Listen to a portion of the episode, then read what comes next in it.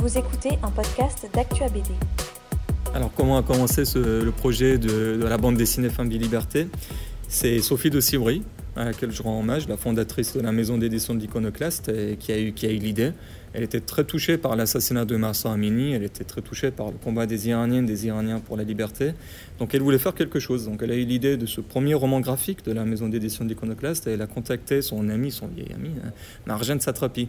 Donc Marjane m'a contacté, elle m'a demandé si j'étais partant pour rédiger des séquences pour des dessinateurs et des dessinatrices. En fait, très vite, on a avancé. On a été contacté au mois de novembre-décembre et très vite, on a eu des, réunions de travail avec Alba Beccaria, l'éditrice du livre. On a contacté, c'est Marjane qui a choisi les dessinateurs. Elle les a contactés. Nous, les écrivains, on a commencé à leur envoyer des séquences. On a imaginé un plan. En fait, ça s'est fait de manière euh, très fluide. Et voilà, l'idée, c'était, il faut, le dire, euh, l'idée de Sophie et de Marjane. Alors, concernant les thématiques et les dessinateurs, et a eu un rôle de directrice artistique. Donc elle a choisi les dessinateurs, elle a gardé l'œil sur l'ensemble des, dessins pour qu'il y ait une cohérence artistique des dessins. Donc elle avait le dernier mot à dire sur, sur toutes les séquences, sur les thématiques. Moi, avec Jean-Pierre Perrin, mais aussi avec le professeur Milani, nous avons préparé le plan. Donc le livre euh, revient, on peut dire, sur trois grands chapitres.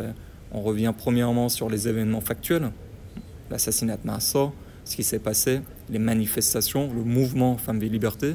Dans un deuxième chapitre, on donne des éléments historiques pour comprendre la société iranienne dans sa complexité. Et dans un troisième chapitre, on essaye de voir l'avenir. Où va l'Iran? Où se dirige la société iranienne? On se demandait beaucoup comment on allait faire euh, l'avenir euh, et expliquer euh, où, où, se dirige la société iranienne et l'Iran. Et finalement, c'était l'idée de l'éditrice de livre. On s'est dit que peut-être la meilleure chose, c'est de demander à Joanne, Joanne Spar, de venir assister à un dialogue, à une conversation entre les, le comité éditorial du livre, donc moi avec Jean-Pierre, avec Marjane, le professeur Milani. Et voilà, ça a duré 2-3 heures. Et Joanne nous a écouté, il a pris ses notes, il a dessiné, et ça s'est fait de manière, on va dire, très, très spontanée. Dans la première partie, dans le premier chapitre du livre, on revient sur l'ensemble des événements liés au mouvement Femmes et Liberté qui ne se limitent pas aux manifestations. Il ne faut pas avoir, euh, euh, comment dirais-je, une obsession sur les manifestations parce qu'après on peut avoir le sentiment que quand il n'y a pas de manifestation, ça veut dire que le régime a gagné. Non, en fait, il se passe beaucoup de choses dans le pays, il y a eu beaucoup de sacrifices. Et donc dans ce premier chapitre, on vient notamment par exemple sur la prison des Vignes avec Mounane Yessani, un grand dessinateur iranien qui a lui-même été pendant plusieurs mois euh, à la prison d'Evin. On revient sur ces femmes courageuses qui, à la sortie de la prison, enlèvent leur voile, prennent des photos, diffusent des photos d'elles sans voile et elles retournent en prison. Donc c'est quand même quelque chose d'extraordinaire. On revient sur les écolières qui étaient empoisonnées. Euh, n'oublions pas que les écolières, les lycéennes, les collégiennes avaient joué un rôle considérable lors du mouvement.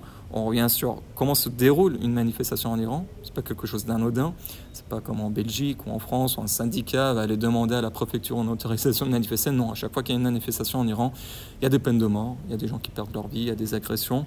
Donc voilà, on revient sur notamment le rôle des étudiants, sur le vendredi noir, quand il y a eu des dizaines, des centaines de balouches qui ont été assassinés. Donc on, on donne un panorama de l'ensemble des événements de cette révolution féministe en Iran qu'on appelle aujourd'hui Femmes, Vie, Liberté. Alors pour moi, et je pense comme beaucoup d'autres Iraniens, d'Iraniennes qui ont quitté l'Iran, en Iran nous sommes face à une, un problème de fuite euh, de la jeunesse. Finalement, il y a tellement de désespoir économiquement, même s'il y a beaucoup d'espoir, je reviendrai sur ça plus tard, mais effectivement beaucoup de jeunes Iraniens cherchent à quitter le pays. Moi, dans ma promotion, plus de 90% de, de mes de mes amis ont quitté l'Iran, ils sont maintenant aux États-Unis, au Canada ou ailleurs. Moi, je suis à Paris. Voilà, beaucoup d'Iraniens. La diaspora iranienne est très importante, mais je pense que, vous savez, les Iraniens n'oublient pas l'Iran, donc ils essayent, même s'ils sont très, très bien intégrés dans, dans le pays qui les a accueillis, mais ils n'oublient pas non plus leur pays et ils essayent d'aider les Iraniens de l'intérieur dans leur combat pour la liberté. Donc chacun trouve ou essaye de trouver sa voie et une solution. Moi, j'ai eu l'immense chance euh, euh, d'être contacté par Marjane suite aux interventions que j'avais dans, les médias. Donc c'est vrai que c'était pour moi très important de chacun à son niveau de faire quelque chose. Et donc nous, l'objectif du livre, c'est vraiment d'un côté de montrer notre solidarité aux Iraniens de l'intérieur, et de l'autre côté, de donner des éléments de compréhension de la situation en Iran avec toute sa nuance et sa complexité aux lecteurs étrangers et non iraniens. Euh, au-delà du désespoir, ce qui est encore plus fort en Iran, c'est l'espoir. C'est pour ça que les gens sont sortis dans la rue, c'est pour ça qu'il y a eu ces sacrifices-là.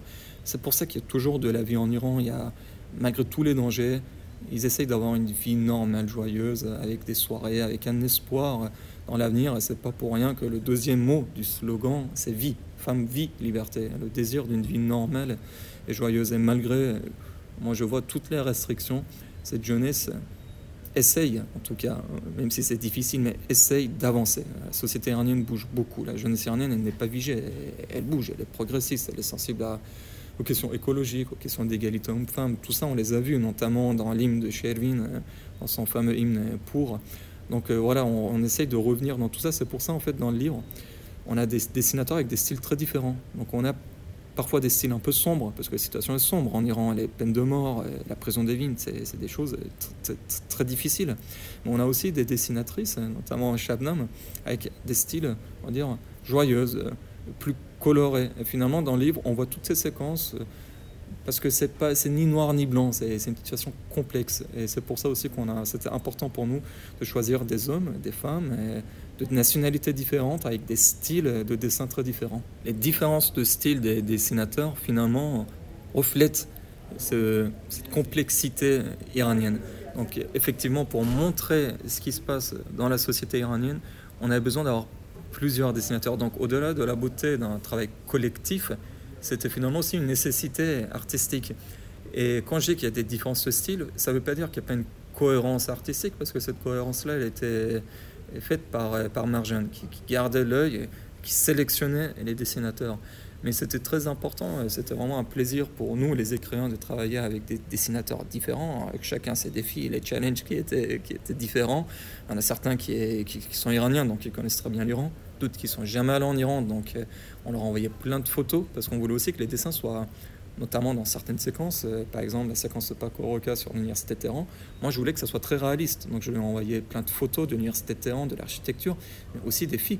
Je me souviens la première fois qu'il a dessiné la séquence comme je l'avais imaginé, et quand j'ai reçu les dessins, je lui ai dit ah non Paco là à dessiner le voile comme une feature qui est en Iran, soit elle se voile pas comme ça, elle met le voile par exemple derrière l'oreille, et même ça c'est un geste politique. Donc il y a eu des allers-retours pour voilà, arriver à quelque chose de très réaliste mais avec beaucoup d'émotion.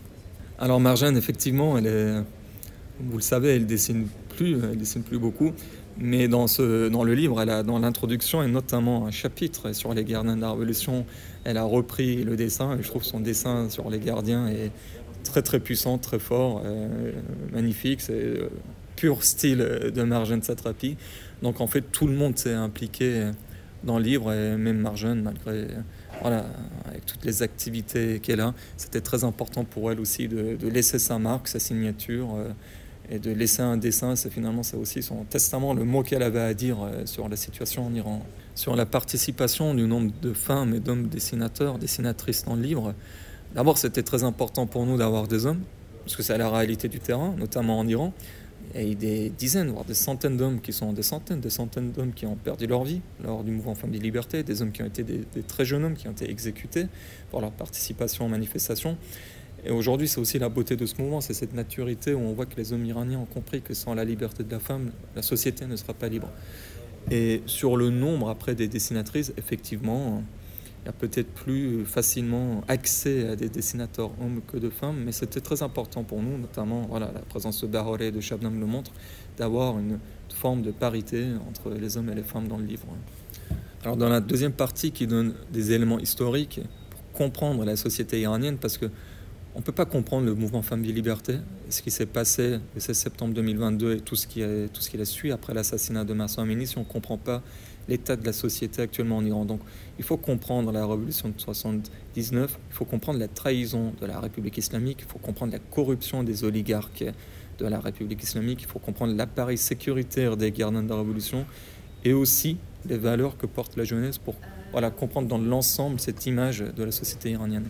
Donc ce deuxième chapitre est très important, c'est peut-être même le cœur du projet, parce que la première partie, euh, elle est factuelle on, voilà, on a, on a su, on a lu, on a une certaine idée, quand même un peu tout le monde, de ce qui s'est passé lors du mouvement et Liberté. Mais là où je trouve le, on a essayé voilà, de laisser quelque chose d'un peu plus profond avec ce livre, en passant par des dessins, mais avec une vocation très pédagogique. C'est aussi un essai politique, c'est un essai sociologique. Euh, on a essayé que ça soit en tout cas une forme de, référence pour celles et ceux qui essayent de, comprendre l'Iran. C'est pour ça qu'on a fait appel à professeur Miloni, qui est un des plus grands historiens de, de l'Iran, qui est à l'université Stanford. Donc il y a eu vraiment un travail de fond euh, intellectuel aussi pour faire essayer de faire comprendre aux lecteurs non iraniens, même ceux qui se sont jamais rendus en Iran, de comprendre, d'accord, il se passe aujourd'hui ça en Iran. C'était très important pour Marjane et pour l'ensemble de l'équipe que le livre soit disponible en persan et gratuit pour l'ensemble des Iraniens. Parce que voilà, l'un des objectifs, en tout cas pour les Iraniens, c'était de montrer cette solidarité-là. Et moi qui ai grandi en Iran, j'ai toujours été frustré de ne pas pouvoir acheter les livres que j'avais envie ou les, regarder les films que je pouvais. Bon, on passait par des VPN, on téléchargeait d'une manière ou d'une autre, mais c'est toujours très difficile. Donc pour nous, c'était important de, de donner un lien téléchargeable, facile pour les Iraniens. Après, en Occident, c'est sûr que euh, je pense, nous, ce qui nous fait plaisir au-delà de la question des ventes, c'est de voir que effectivement les lecteurs prennent du plaisir à lire le livre. Et si le lecteur qui lit le livre a le sentiment à la fin de sa lecture qu'il comprend plus et mieux la société iranienne, pour nous c'est la plus grande des, récompenses. Si cet épisode vous a plu, partagez-le autour de vous. Abonnez-vous au podcast d'Actua BD pour ne manquer aucun épisode. Et pour nous soutenir, vous pouvez laisser 5 étoiles et un commentaire sur Apple Podcast ou Spotify. Merci et à bientôt sur Actua BD.